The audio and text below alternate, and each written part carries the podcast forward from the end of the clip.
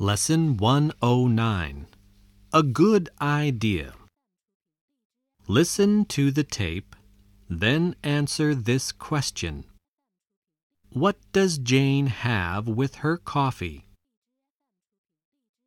Shall I make some coffee, Jane?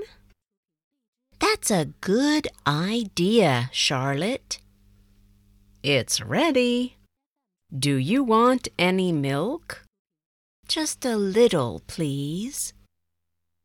What about some sugar? Two teaspoonfuls? No, less than that. One and a half teaspoonfuls, please. That's enough for me. That was very nice. Would you like some more? Yes, please. I'd like a cigarette, too. May I have one? Of course. I think there are a few in that box. I'm afraid it's empty.